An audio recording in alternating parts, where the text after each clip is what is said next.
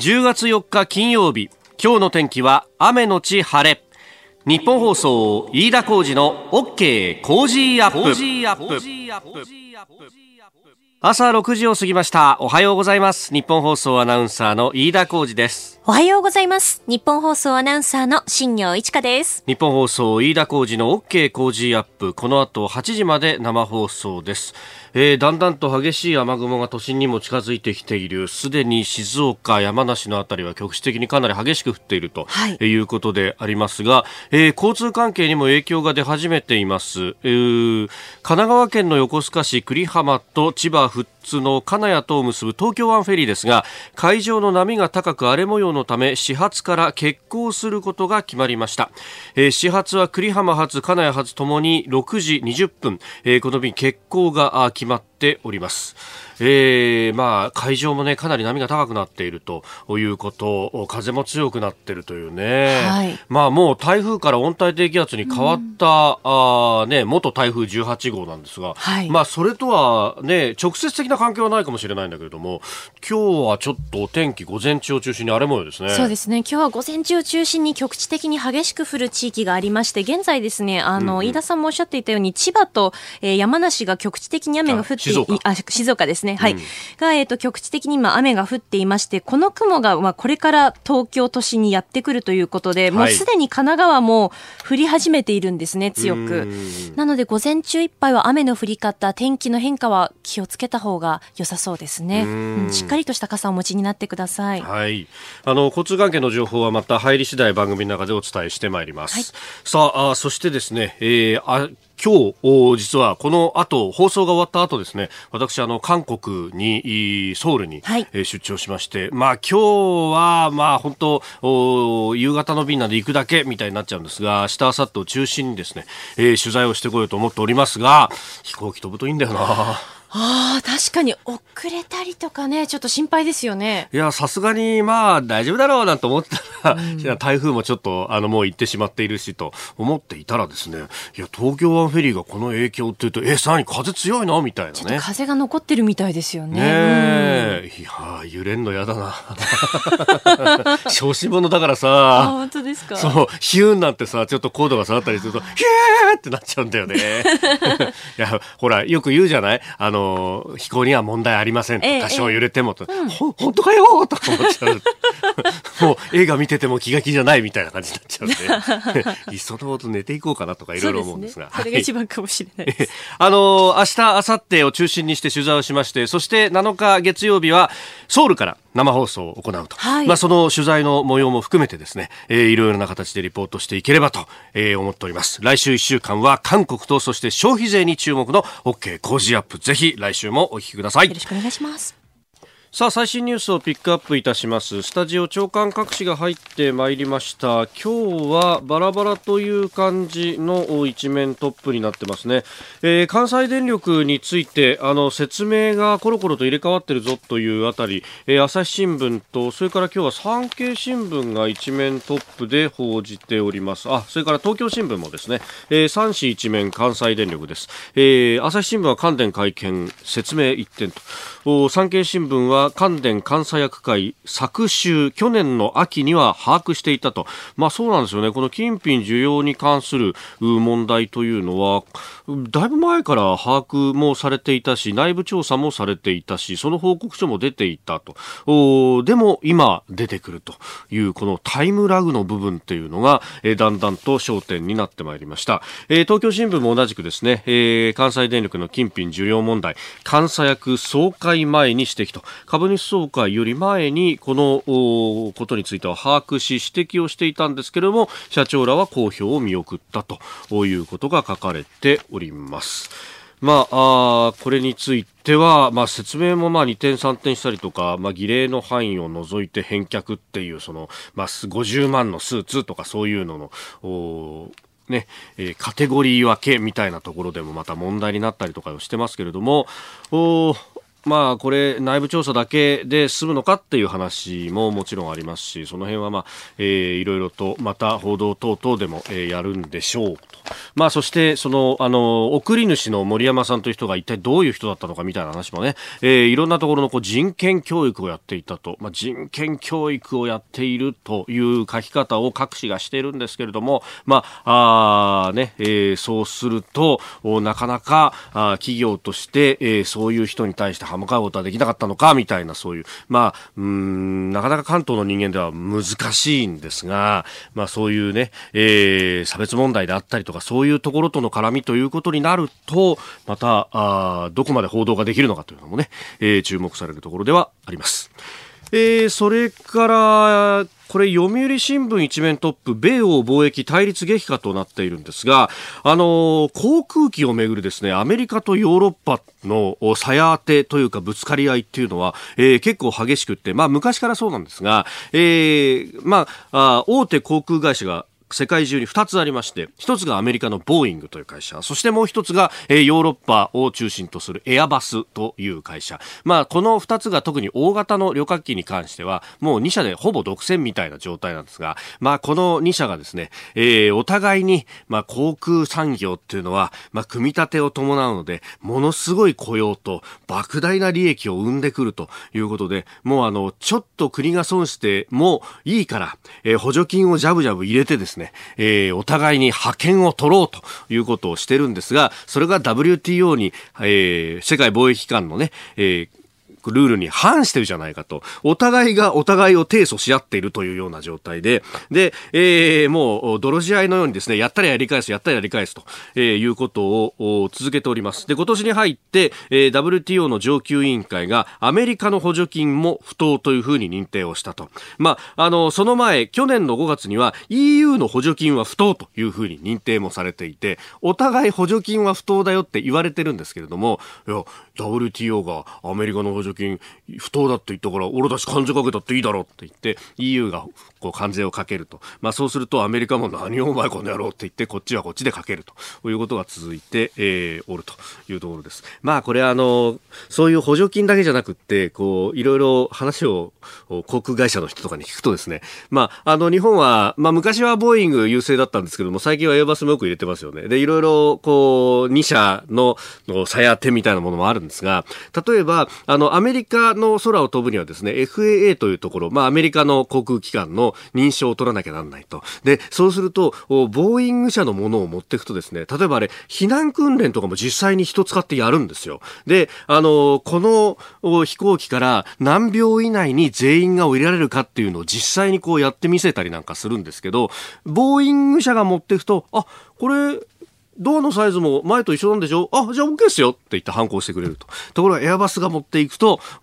いや、やっぱり一からちゃんと検査しなきゃいけないですよね。これ時間かかるんですけど、人を集められますか？みたいな。いや、人集めがなかなか難しいから、半年後にやりましょうか？みたいな ことがあったりとか、もちろん、ヨーロッパではその逆もあるなんていうね。えー、えー、こういう非関税障壁と呼ばれるようなものもいっぱいあるなという感じなんですが、果たしてじゃあ、日本はね、えー、今、例えばば、あ三菱、えー、がリージョナルジェット MRJ というのを作って今今 CRJ って名前変えたのかな？あのー、作っていたりとかですね、えー、するので、えー、その辺っていうのはどうなっていくのかなとかなんかこういうのを見てると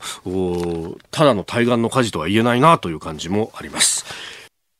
あなたの声を届けますリスナーズオピニオンニュースについてのご意見をお待ちしております。今朝のコメンテーターは外交評論家三宅邦彦さんです。取り上げるニュースですが、まずはトランプ大統領米朝協議に意欲と。えー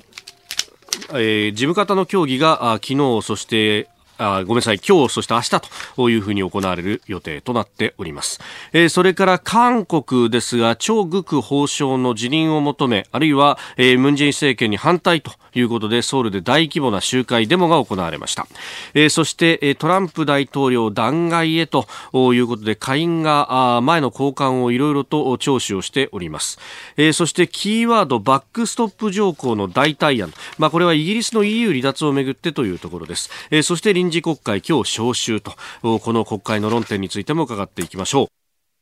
さあ、7時台はコメンテーターの方々とニュースを掘り下げてまいります。今朝のコメンテーター、外交評論家、三宅邦彦さんです。おはようございます。おはようございます。いやラグビーワールドカップ竹縄というところでね。ねすごいですな、だけど。いや、本当ですよね。これすごいことよ。いやもう東京を歩いてても、ジャージー着てっていう外国の人すごいいっぱいいる。多いしね。だけど、勝ったことよ。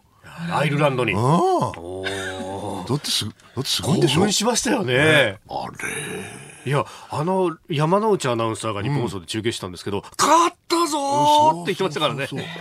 ょっとね、興奮しましたね。あれはね、その興奮再びとなるのか。勝って当然よ。勝って当然よ。今日もよろしくお願いします。よろしくお願いします。さあ、ここで飯田工事の OK 工事アップスペシャルウィークのお知らせです。来週10月7日からの1週間は消費税と韓国の今にフォーカスしてお送りします。題して、現地で見た聞いた韓国徹底レポート。韓国経済若者の就職難、えー、それからね、玉ねぎ男の話、まあ、というか、ね、えー、法律とかそういうものどう考えてんだろうねというようなね、話も含めてですが、えー、韓国の反日報道の実態など、本当の姿を調査するため私、だ韓国に乗り込んでまいります。えー、今回はですね、パククネ政権と法廷でバトルを繰り広げたあの、産経新聞ソウル支局にも協力をお願いしまして、来週月曜日は韓国から生放送決行、韓国を丸丸裸にします。全裸韓国韓国韓国ナイスですね。さらにですね、消費税上がりましたね。ええ、上がりましたよ。ね、なんとかペイとかのスマホ決済ですとか、どうでしょう、うん、あの、使いこなしていますか？全く。ね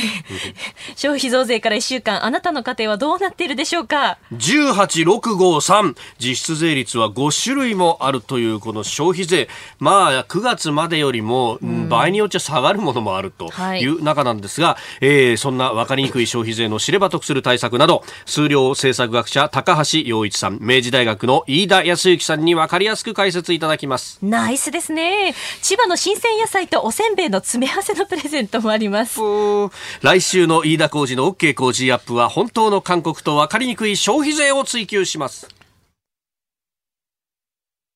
10月4日金曜日時刻は朝7時を過ぎました。改めましておはようございます。日本放送アナウンサーの飯田浩二です。おはようございます。日本放送アナウンサーの新業一華ですあなたと一緒にニュースを考える飯田浩二の OK 工事アップ。7時台はコメンテーターの方々とニュースを掘り下げてまいります。今朝のコメンテーター、外交評論家、キャノングローバル戦略研究所研究主幹、三宅邦彦さんです。おはようございます。おはようございます。三宅さんには番組エンディングまでお付き合いいただきます。では、最初のニュース、こちらです。トランプ大統領が米朝協議に意欲。アメリカのトランプ大統領は3日近く再開される見通しの米朝実務者協議について北朝鮮は対話を従っており我々は間もなく彼らと話すと述べ意欲を示しました。アメリカと北朝鮮は4日スウェーデン・ストックホルムでの予備接触を経て実務者による協議に臨む見通しです。とまあその直前にあのミサイルぶっ放してきたりとか、そう、ね、大統領が意欲、はい、またかい、またかい、またかい、うん、ねえ、このね、事務レベルで今までやってきて、なんか決まったことあるのかいと。ないじゃない。それはそうですよ。だって、金正恩さんはですね、はい、トランプと会えるんだと。うん、ね、会えるんだったら別に下っ端で話したってしょうがないと。俺が決めるんだと、こうなるわけだから。はい。これはもう足元見ますわな。うん、で、待って、で、SNBM かなんかね、はい、飛ばしちゃって、まあ、全然態度は変わっていないということですよね。うん、まあ、ですから残念ですけど、あの状況は決して良くない。はい、この前のえーまあ、パンムンジャムでのまあ、あの写真撮影会ね、あれをはい、あれを除けばですよ、ええ、あの、しっかりとした会談っていうのは確か2月の末にありましたよね。ハノイであった。えー、ハノイであった。はい、で、あの時には、あの、アメリカが結局、あの退席したわけですよ。えね、あの、ちゃぶ台返しちゃったわけですね。はい、それは、もうボルトン氏がいたこともありね、アメリカの国内政治的に、これはあのとても妥協できる状況じゃなかった、いろいろな要素があったと思うんだけど、はい、今はボルトンもいない。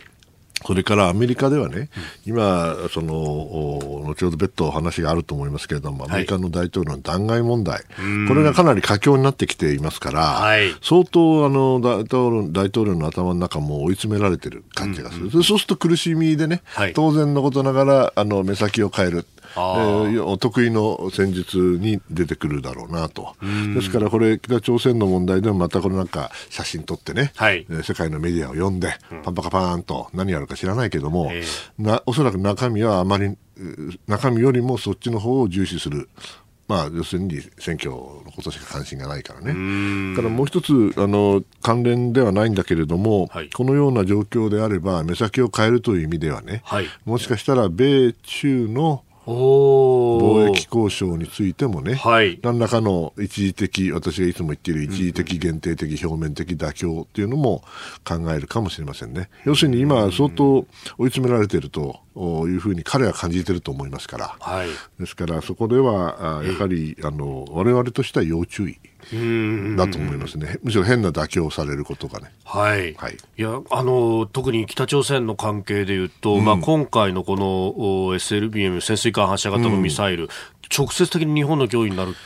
っていうものですよね、うん、まあ、あの射程は1800キロぐらいあるだろうと言われていますけど、えー、まあ、あのどっちみちあの潜水艦ですから、はい、どこにいるかまあ見えなくだからあのなんか新しい潜水艦というの見たけど、はい、なんかちょっとね、うん、でっかい音がしそうですよね、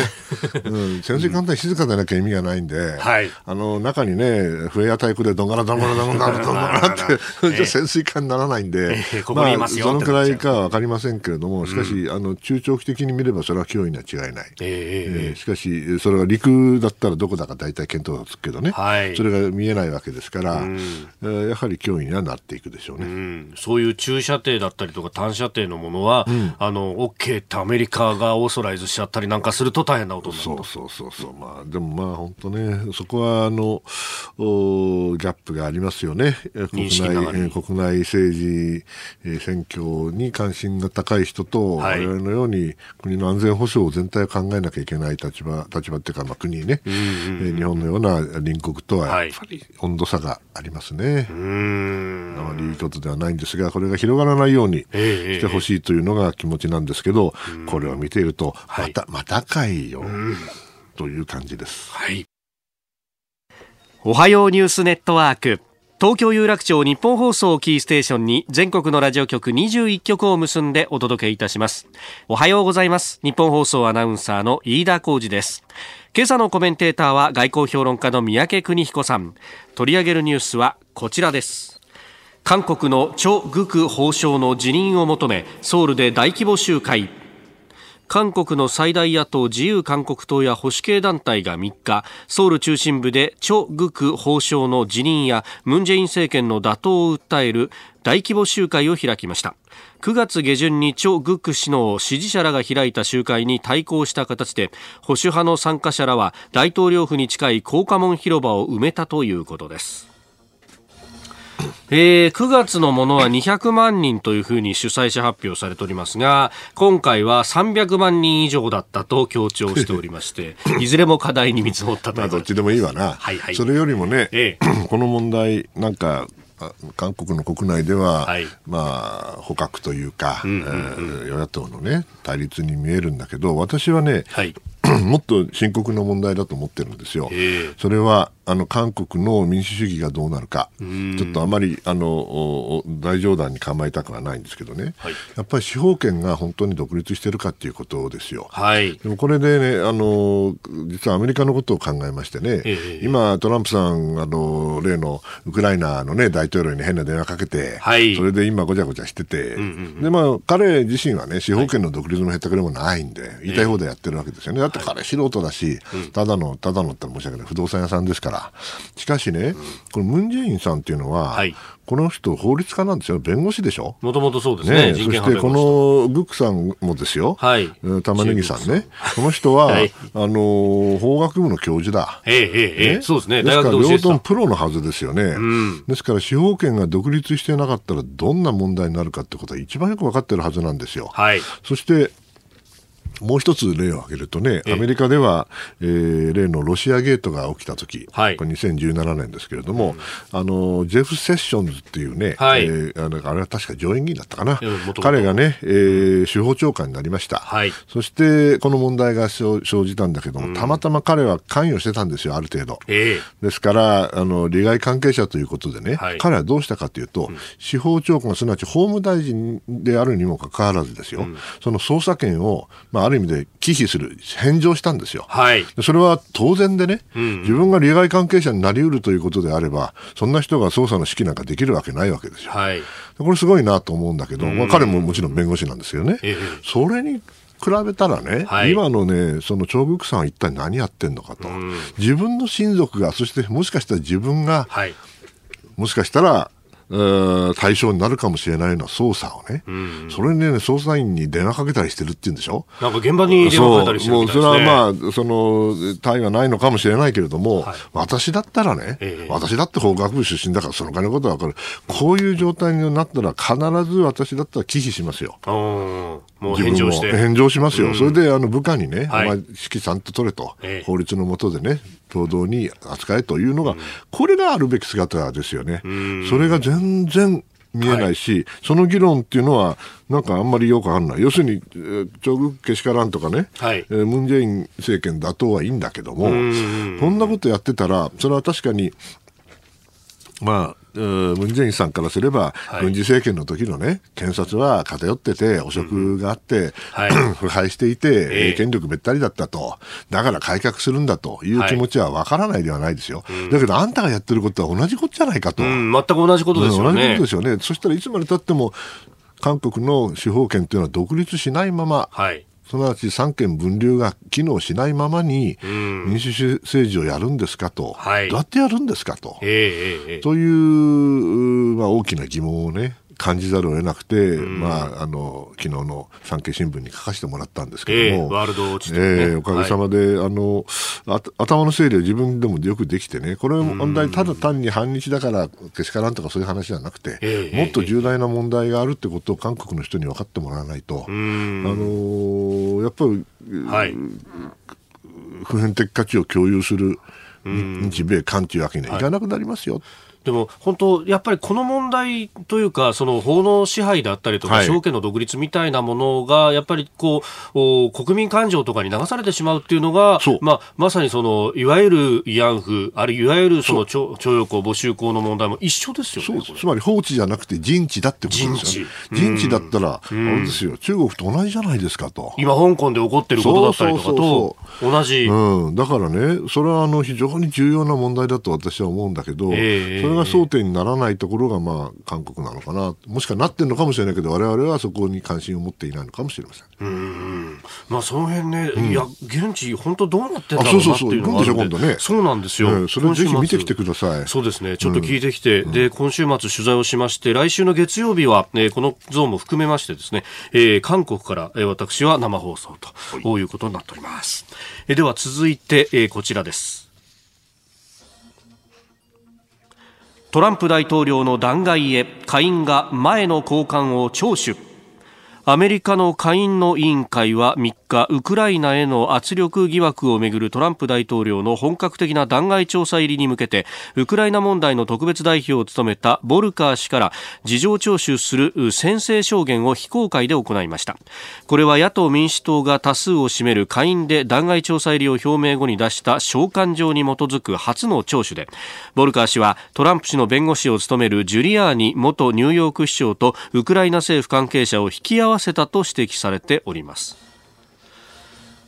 ということで、これはそのオバマ政権の副大統領だったバイデンさんをめぐるものの調査を、まあ、ウクライナ側にお願いをお願いというトランプさんが直接首脳会談で電話をしたときに、わざわざ取り上げたということですよね。えー、まあ、異常な電話会談だとは思います。で、それがまあ中身が出てきて、はい、そしてどうやらそのジュリアーニさんという元のニューヨーク市長がね、えー、まあ今あのトランプさんの顧問弁護士になって、施設の顧問弁護士やってるわけですよ。はい。そんで、なんか暗躍してんだね。面白いなと思うんだけど、それが、なんか、ウクライナにも口を出していて、で、まあ、あの、ウクライナの高官と会うために、おそらく、このボルカーさん、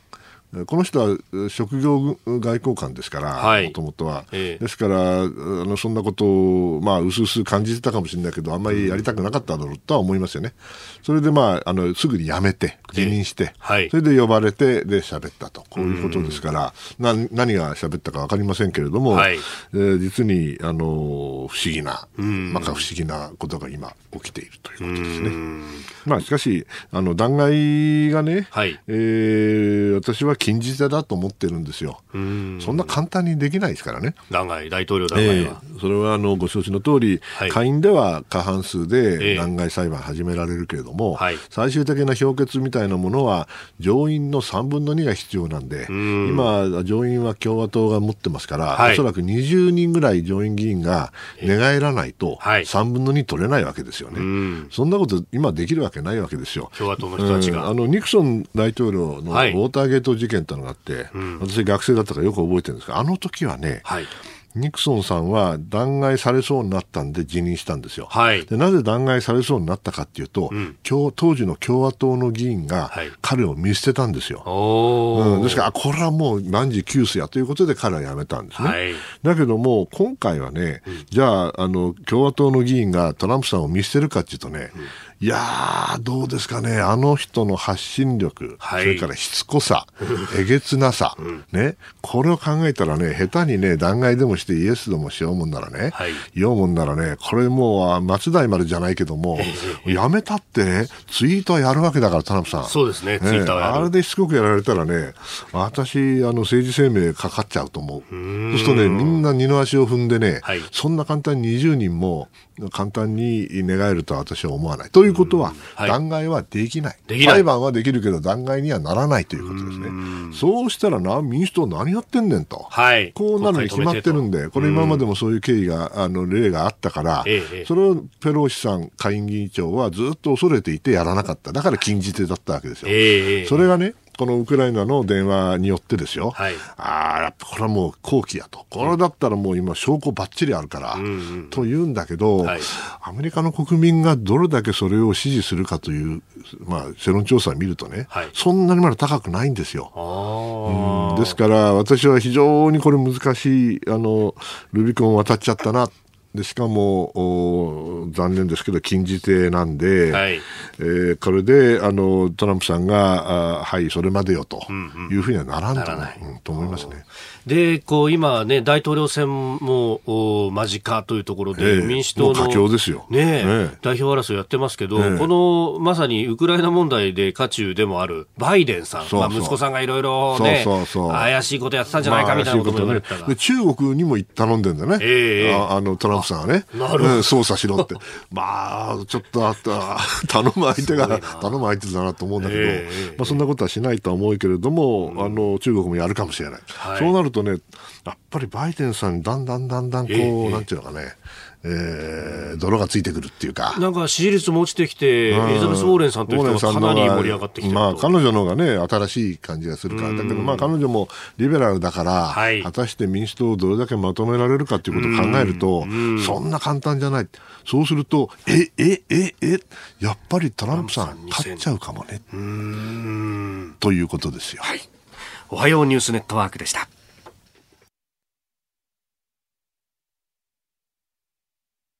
続いて教えてニュースキーワードです。バックストップ条項の代替案。イギリス政府は2日夜 EU ヨーロッパ連合からの離脱に向けた新たな協定案を発表しました。メイ前政権による協定で懸念材料となっていたアイルランドと北アイルランドの国境に関わるバックストップ条項に変わる案も盛り込まれております。えー、まずバックストップというのはイギリスと EU の間で通商協定がまとまらない場合北アイルランドとアイルランドの国境に厳格な検問所などを設置しないための措置であります。このバックストップが発動すると北アイルランドはイギリスが EU を離脱した後も EU の単一市場のルールに従うことになりますのでジョンソン首相を含む反対派は EU 離脱後もイギリスがなお EU 法に縛られると反発をしておりました。これじゃあ実質的に EU を抜けたことにならないじゃないかということなんですが。これも複雑な、まあね、いろいろ考えたんでしょうけど、はい、まあ、簡単に言うと、北アイルランドっていうのはイギリスに占領されてた、まあ、でイギリスの領土になってるわけですよね。だけど、アイルランド島の中にあるわけだから、はい、ですから、アイルランドとの関係が強いわけで、アイルランドが EU である以上ね、はい、ほんなあの海の先のイギリスの大ブリテン島じゃなくて、はい、やはりアイルランドで、えー、いろいろな商売が活動があると。そうなると、そこで国境ができちゃったりすると大変だってことですよね、はい、そしたらまた北アイルランド分離問題が出て、独立問題が出てきちゃうから、それであの悩んでたんですけど、まあ、今回、よく、まあ、よく勉強してみて分かったことは、どうやら検疫みたいなそういうものはないらしいと。はい、だけど、そうそううん、国境での検税関これはやるんですって。はい。ただ税関については、中央集権化をする、すなわちそこにあの検問所があって、そこで一個一個やるんじゃなくて、はい、なんか非中央集権化っていうから、まあ、いろんなところで検疫が税関ができるようにして、自主的に自由に通そうということなんでしょうけど、はい、まあ、古速といえば古速。ね。そして、あの、イギリス本体はもう関税同盟から外れますから、はい、まあ、その意味ではあの妥協策なんですけど、これ、EU が飲むかしらね、そもそもね、はい、それからもちろんあの国内でも持たないと思いますけれども、えー、一番の問題はこれ、えーまあ、強硬論のジョンソンさん頑張ってるのはいいんだけども、はい、ここれ、まあ、ある意味で排水、捨て身ですよね。うん。もう、それでこれだめならもうあの合意なき離脱だと言ってるんだけど、相手がね、ええ、1対1だったらですよ、力ずくでね、合意なき離脱だになるぞったら、もうじゃしょうがない、降りるかってこうになるかもしれないけど、はい、EU は相手は20何カ国もあるん。だよ、ええね、そしてイギリスがキャッキャッピッピ言ったってね、はい、ほら、もう反対するやつはいっぱいいるわけですから、そんなあの脅しに乗るような人たちじゃないです、ヨーロッパも、大陸の方もね。そうすると、ありゃジョンソンさんも頑張ったけどね、これ、断末魔ちゃいますかと。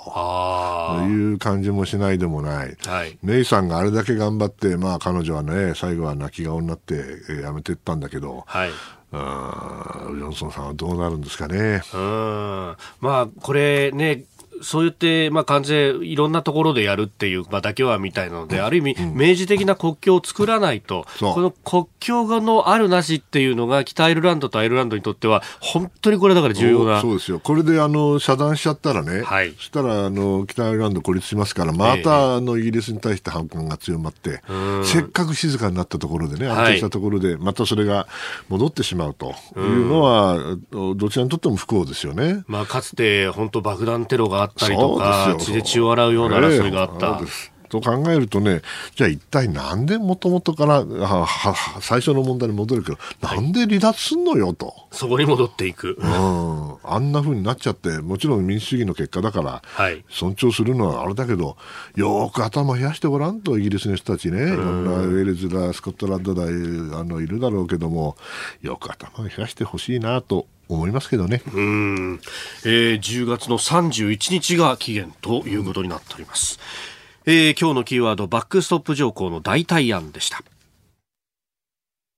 続いての時間は、ここだけニューススクープアップです。この時間、最後のニュースを、おスクープア